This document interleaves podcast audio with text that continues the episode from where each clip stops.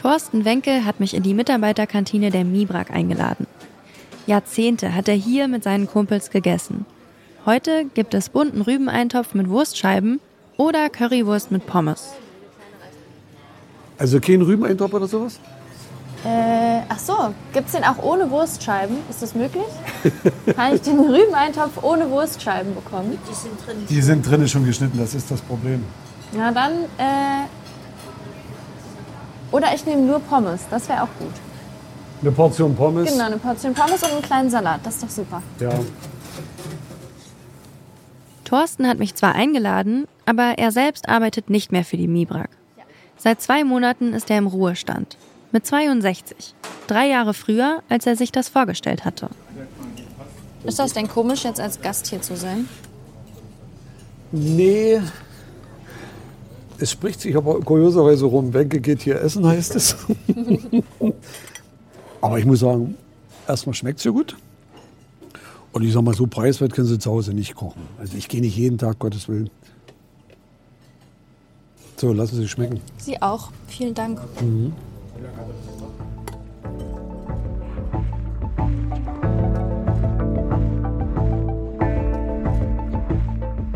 Der Ruhestand kam für Thorsten ziemlich plötzlich. Sein ganzes Leben hat er als Bergmann gearbeitet. Und eigentlich hätte er noch ein paar Jahre als Tagebauleiter gehabt. Aber der Kohleausstieg bedeutet für ihn und 400 KollegInnen den frühzeitigen Berufsausstieg. Wie fühlt sich das an, wenn der Kohleausstieg einen den Job kostet? Und was hält jemand wie Thorsten vom Ende der Kohle?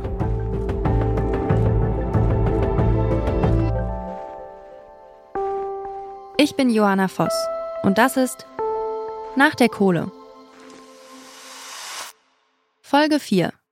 Einmal Bergmann, immer Bergmann. Im Dorf Pödelwitz, das ich in Folge 3 besucht habe, da schaut man buchstäblich in den Abgrund des Tagebaus Vereinigtes Schleenhain.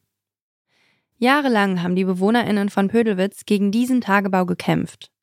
Und in diesem Tagebau, da hat währenddessen Thorsten gearbeitet. Thorsten und ich sind verabredet an der S-Bahn-Station Profen an der Grenze zwischen Sachsen und Sachsen-Anhalt. Als Thorsten mich da abholt, liegt Schnee und es weht ein eisiger Wind. Hallo. Hallo. Thorsten Wenke, Glück Hallo. auf. Freut mich. Thorsten hat 46 Jahre in der Kohle gearbeitet. Zehn Jahre und fünf Monate davon als Tagebauleiter gegenüber von Pödelwitz. Mein Name ist Thorsten Wenke. Ja, bin am 18.01.1961 in Hoyerswerda geboren worden. Bin, ich sag mal, auch in dieser Stadt aufgewachsen, fast 25 Jahre lang. Dabei war die Kohle ursprünglich nur sein Plan B. Nach der Lehre zum Elektromonteur in der DDR will Thorsten in den 80er Jahren eigentlich Elektrotechnik studieren. Weil aber alle Plätze vergeben sind, studiert er dann Tagebautechnologie.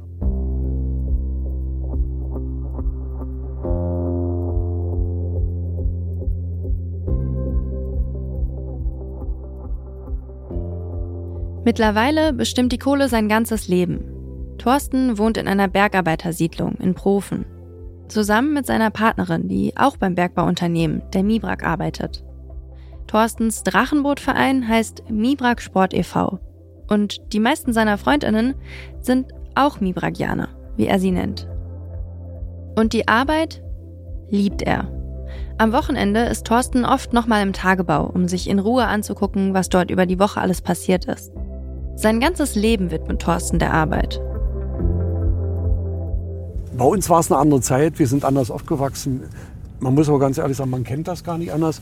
Und man hat das nicht irgendwie als Last oder als, ja, wie soll ich denn sagen, wie eine Art Bestrafung be äh, befinden. Kann ich nicht sagen. Also wie gesagt, ich war so oft das Wochenende noch draußen. Nach 46 Jahren als Bergmann ist dann Schluss. Seit dem 30. September 2023 ist Thorsten im Vorruhestand. Dabei hätte er gut und gerne noch ein paar Jahre weitergearbeitet. Für mich war es ja auch ein bisschen wie eine Vollbremsung. Ne? Ich habe jetzt zehn Jahre und fünf Monate im Tagebau Vereinigtes Schleenhain äh, gearbeitet. Ja, bin dort als äh, Leiter Tagebau unterwegs gewesen. Und da haben wir ja auch viel bewegt, entwickelt letztendlich. Ja, das ist ja Einfach loslassen kann Thorsten nicht.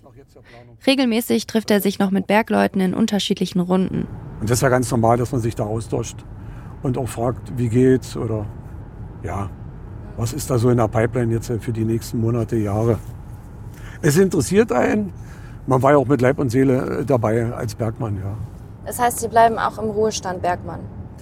Ja, das ist ganz normal. Also, man hat ja auch Während Thorsten erzählt, fahren wir an einem Einkaufszentrum vorbei. Ja, und ist auch für diese Region ganz wichtig, Ja. muss ich ganz ehrlich sagen, weil hier hängen ja so viel dran in diesen ganzen Jahrzehnten, was Zulieferer sind, Partnerfirmen. Ja, und äh, aber auch so das andere Gewerbe, weil wir hier nun gerade vorbeifahren, ja, wo man sagt, okay, ein aktiver Mipakianer äh, versorgt noch zwei andere. Auch die Kohlekommission der Bundesregierung schreibt in ihrem Abschlussbericht, dass an jedem direkten Arbeitsplatz in der Braunkohle noch zwei weitere hängen. Sowas wie die Bäckerin oder der Erzieher in der Region.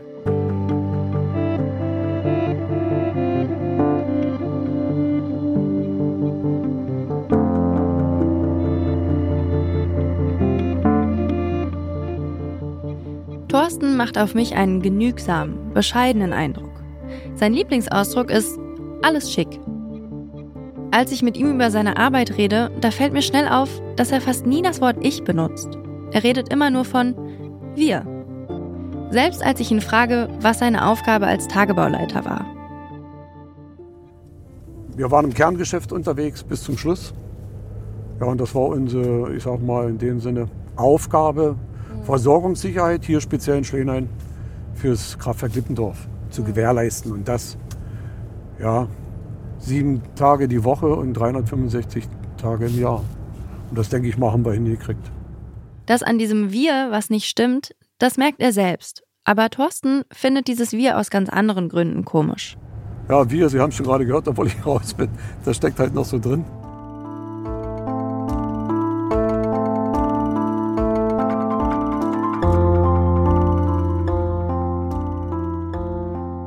Thorsten ist raus. Finanziell kann er sich nicht beklagen, sagt er. Bis zu seiner richtigen Rente bekommt er vom Bund ein sogenanntes Anpassungsgeld. Das wurde beschlossen, um den Kohleausstieg sozial verträglich zu gestalten, damit eben nicht massenhaft Leute am Ende ihrer Karriere nochmal arbeitslos werden. 5 Milliarden Euro zahlt der Bund dafür insgesamt. Aber mal abgesehen vom Geld, wie steigt man aus einem Beruf aus, der das ganze Leben lang die eigene Identität geprägt hat? Gar nicht, ist Thorstens Antwort. Naja, genauso sagt er das nicht. Aber er erzählt mir, dass er immer noch jeden Tag in die Energy Charts guckt. Das ist sowas wie der Wetterdienst für Strominteressierte. Da kann man Daten für ganz Deutschland abrufen. Zum Beispiel darüber, aus welchen Quellen gerade wie viel Energie erzeugt wird oder wie hoch der Ausstoß von Schadstoffen aus den verschiedenen Kraftwerken ist. Auch wenn er selbst nicht mehr dabei ist, kann Thorsten so verfolgen, was seine Kumpel da ohne ihn machen.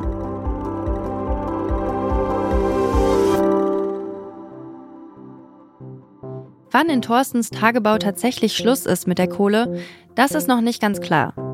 Die Braunkohle, die hier gefördert wird, die geht zum größten Teil über Förderbänder ins Kraftwerk Lippendorf, 15 Kilometer entfernt. Da wird aus der Kohle dann Strom. Und dieses Kraftwerk, das soll offiziell noch bis 2035 laufen. So steht es im Kohleausstiegsgesetz. Im Koalitionsvertrag der Ampel steht aber was anderes. Nämlich, dass ganz Deutschland schon bis 2030 aus der Kohle aussteigen sollte. Und so wie der CO2-Preis gerade steigt, kann es auch sein, dass die Kohle bis dahin sowieso nicht mehr profitabel sein wird. Und sich dann auch kein Energiedienstleister findet, der die Kohle aus dem Tagebau Vereinigtes Schleenhain überhaupt kaufen will. Im Moment wird hier aber noch Kohle gefördert. Auch bei Wind und Schnee. Mal ein paar Handschuhe nehmen. So, dann nehmen wir mal die dickeren. Wir stehen am Aussichtspunkt. Von hier aus kann man das Tagebauloch in seiner ganzen Größe sehen. Ein riesiger Krater liegt da vor uns, mit gewaltigen Maschinen und klappernden Förderbändern. Eine karge, trostlose Landschaft und gleichzeitig irgendwie auch schön, wie symmetrisch hier die verschiedenen Erdschichten freigelegt wurden. Menschen sieht man von hier aus fast keine. Dabei hat Thorsten hier 250 Bergleute angeleitet. Äh, das ist ja die Abbaugrenze. Man sagt dazu äh, die Markscheide. Sie sehen auch so einen Emissionsschutzwall, ne, die Bäume. Ja. Und wenn Sie dort mal gucken, so gerade, wo jetzt, da sehen Sie noch ein bisschen Aufbau von dem Bagger 1552. Der ist im ersten Schnitt unterwegs, also ein reines Abraumgerät. So wie hier unten der 1528. Man merkt, dass Thorsten sich in diesem Tagebau richtig gut auskennt und stolz darauf ist, was hier geleistet wird. Aber das Hauptkohleflöz sehen Sie hier unten richtig schön, ich sag mal, die Filetstückchen im fünften Schnitt. Da, wo es richtig dunkel wird. Genau so ist das. Jetzt ein äh, bisschen mit äh, Puderzucker, mit Schnee bedeckt. Ja, Aber das sind so, ich sag mal, unser Hauptkohleschnitt. Und aus diesem fünften Schnitt äh, kommen auch aus dieser Lagerstätte ungefähr 80 Mhm. Zur Versorgung letztendlich des Kraftwerk Lippendorf. Da haben sie Abtragsmächtigkeiten so 16, 17 Meter. Das ist schon sehr gut. Wir setzen uns wieder ins Auto. Draußen ist es zu ungemütlich. Als man Ihnen das gesagt hat mit dem Vorruhestand, wie haben Sie sich da gefühlt? Dass es kommt, das wusste ich, aber so schnell nicht, bin ich ehrlich. Also es ist nicht so, dass ich Langeweile habe, ich habe genug Hobbys, es ist zu Hause genug zu tun noch am Haus und Hof, ja, äh, sportlich aktiv, aber man muss im Kopf irgendwo, äh, ich sage mal, ja, sich irgendwo verständigen, dass man sagt, du gehörst jetzt in dem Sinne aktiv nicht mehr mit dazu. Ja, man muss loslassen. Nur mit dem Loslassen ist das nicht so einfach. Thorsten zeigt mir ein Video, das seine Kohlekumpel ihm zum Abschied gedreht haben. Das sind Drohnenaufnahmen, ne? Ja, Ja.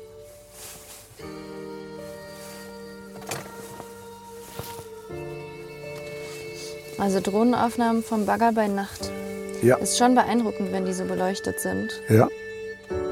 Das hat sowas, ähm, sowas Übernatürliches irgendwie. Ja, es sind ja auch unwahrscheinliche Stahlkonstruktionen, wenn man sich das mal anguckt, ja. Manches sollte, manches nicht. Wir sehen doch, sind wir blind. Wir werfen Schatten ohne Licht. Fünfeinhalb Minuten Drohnenaufnahmen des Tagebaus und seiner riesigen Maschinen bei Tag und Nacht. Alles unterlegt mit einem Rammstein-Song über Tod und Vergänglichkeit. Und dazu eine einzige Textzeile.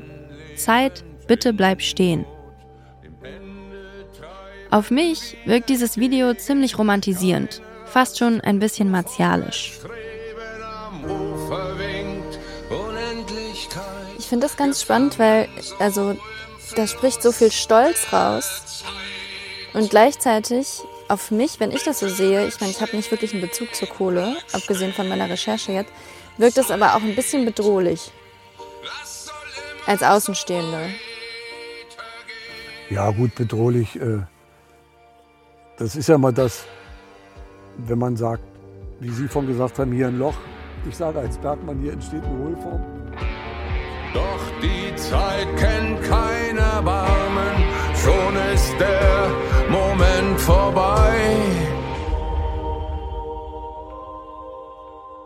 Thorsten hat einen ganz anderen Blick auf das Video. Die Technik der Geräte beeindruckt ihn. Und es rührt ihn auch, dass seine Jungs dieses Video extra für ihn gemacht haben.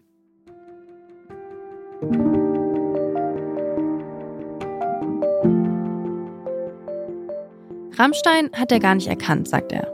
Und das Statement Zeit, bitte bleib stehen, das passt eigentlich auch nicht so richtig zu Thorsten. Das klingt ja so, als sollte es für immer weitergehen im Tagebau Schleenhain. Aber Thorsten ist für den Kohleausstieg, auch wenn es ihm persönlich schwerfällt. Man würde denken, dass jemand wie Thorsten sauer ist über den Kohleausstieg, weil ihm durch eine politische Entscheidung seine Identitätsgrundlage genommen wurde.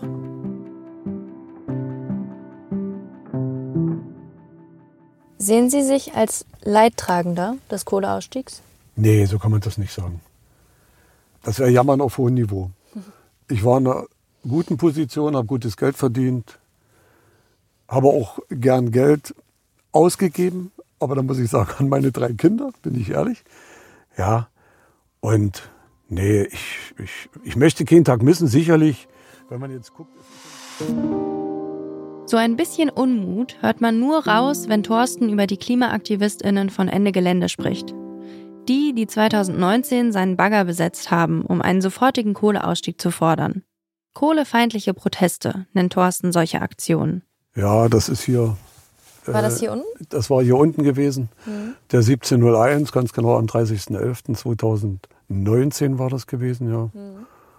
Wo knapp, ich sag mal, 1200 Klimaaktivisten hier reingelaufen sind. Und Sie waren Tagebauleiter. Ich war dort, ja. Tagebauleiter war, äh, hatte auch Dienst gehabt. Es gab ja Vorinformationen. Ja, und ich sag mal, man hat das Ganze eigentlich ganz gut dann letztendlich abgewickelt. Ja, wo man dann späten Nachmittag äh, die Person auch wieder aus dem Gelände hatte, ohne dass jemand Schaden genommen hat. Das war ganz wichtig. Ich hatte es ja vorhin eingangs gesagt, Klimaschutz ist wichtig, richtig. Aber wie gesagt, wir haben erstmal eine, einen Versorgungsauftrag hier für die Region. So, wir haben bestätigte äh, Abbaupläne. Ja, und dann hier einzugreifen und sich vor allen Dingen, die haben sich ja in Lebensgefahr begeben. So eindeutig muss man das ja mal sagen. Sicherlich wollte man ein Zeichen setzen. Aber ich finde, das war eine falschen Zeichen, bin ich ganz ehrlich. Ja, weil ich möchte nicht hier irgendwo dann vor dem Staatsanwalt stehen und sagen, ja, Herr Wenke, was haben Sie denn dagegen getan? Ja. Ja, weil Sie am Ende verantwortlich gewesen wären. Sicherlich hier für, fürs Territorium, ja. Das, Nee, nicht auszumalen, bin ich ganz ehrlich. Das braucht man auch nicht. 2019 waren die Nachrichten voll von Pödelwitz und dem Kampf um den Erhalt des Dorfes. Die Gruppe um Jens und Franzi aus Folge 3 war an dieser Besetzung von Thorstens Tagebau nicht beteiligt. Das waren AktivistInnen von Ende Gelände. Aber die haben das Vereinigte Schlenhain vermutlich schon auch deshalb als Protestort gewählt, weil es direkt an Pödelwitz grenzt. Thorsten sagt, als die KlimaaktivistInnen hier so präsent waren, bei den Pödelwitzer Klimacamps 2018 und 2019, aber auch bei einer Reihe von Besetzungen der Tagebaue im Revier, war das für ihn keine leichte Zeit. Am Anfang war das schon, äh, ich sage mal, ja, man hat ein paar Dinge auch mit nach Hause genommen. Ja, und äh, man hat sich auch mit, mit, mit den Jungs unterhalten, gerade was die jüngeren Kollegen dann sind auch, ja, die dann auch gesagt haben, ja, man kann ja teilweise im Freundeskreis gar nicht reden, dass man in der Kohle arbeitet. Äh, Ich sage, naja, deswegen musst du dich da aber nicht schämen. Ja. ja, ihr leistet ein bisschen Beitrag, ihr kriegt gutes Geld dafür auch.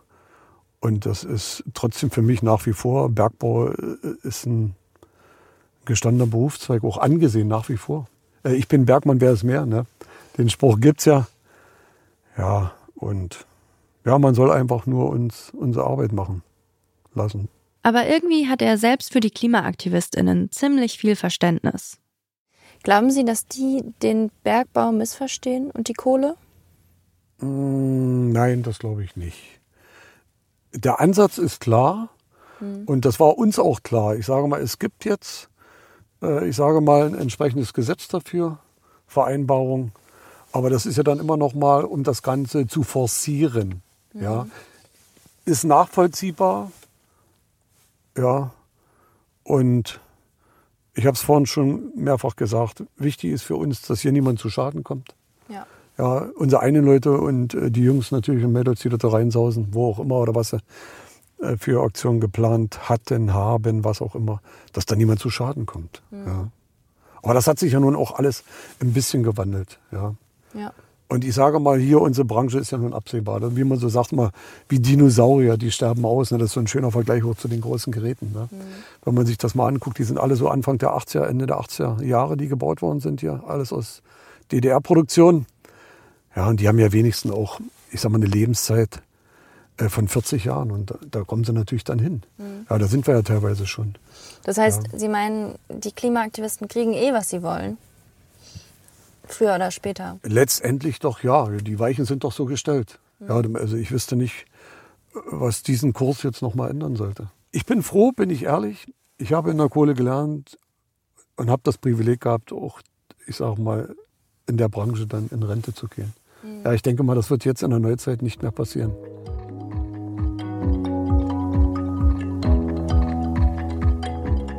Thorsten will sich jetzt erstmal seinen Hobbys widmen. Gärtnern und noch mehr Drachenboot fahren. Und er wünscht sich, bald für die Mibrak Führungen im Tagebau zu geben. Die große Transformation bei der Mibrak geht ohne ihn weiter. Damit das Unternehmen nach der Kohle überlebt, müssen die vielen Bergleute, die zu jung für den Vorruhestand sind, anderweitig untergebracht werden. Neue Geschäftsfelder müssen her. Und die Begeisterungen der Belegschaft dafür. Neue Jobs schaffen, bevor die alten verloren gehen. Wie will die Mimrak das anstellen? Und welche Weichen sind dafür schon gestellt? Da lässt uns die Politik gerade ganz grandios alleine. Also wir haben hier wirklich die Gefahr, morgen zum Beispiel spielt der Markt verrückt, dauerhaft wird es wieder irgendwas geschlossen, wir müssen anpassen und dann stehen die Leute auf der Straße, weil die Jobs existieren noch nicht.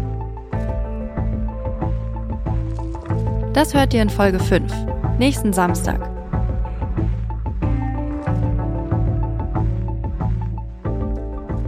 Nach der Kohle ist eine Produktion vom Podcast Radio Detektor FM und wird gefördert von der Sächsischen Landesanstalt für privaten Rundfunk und neue Medien. Skript und Recherche sind von mir, Johanna Voss. Redaktion Stefan Ziegert und Charlotte Thielmann. Musik Tim Schmutzler. Sounddesign Stanley Baldauf. Wenn euch Detektor FM gefällt, dann abonniert doch gern unseren monatlichen Newsletter. Damit unterstützt ihr nicht nur unsere Arbeit, ihr erfahrt auch als Erste von Verlosungen und sonstigen Neuigkeiten aus der Detektor FM Redaktion. Mehr dazu findet ihr auf detektor.fm/newsletter.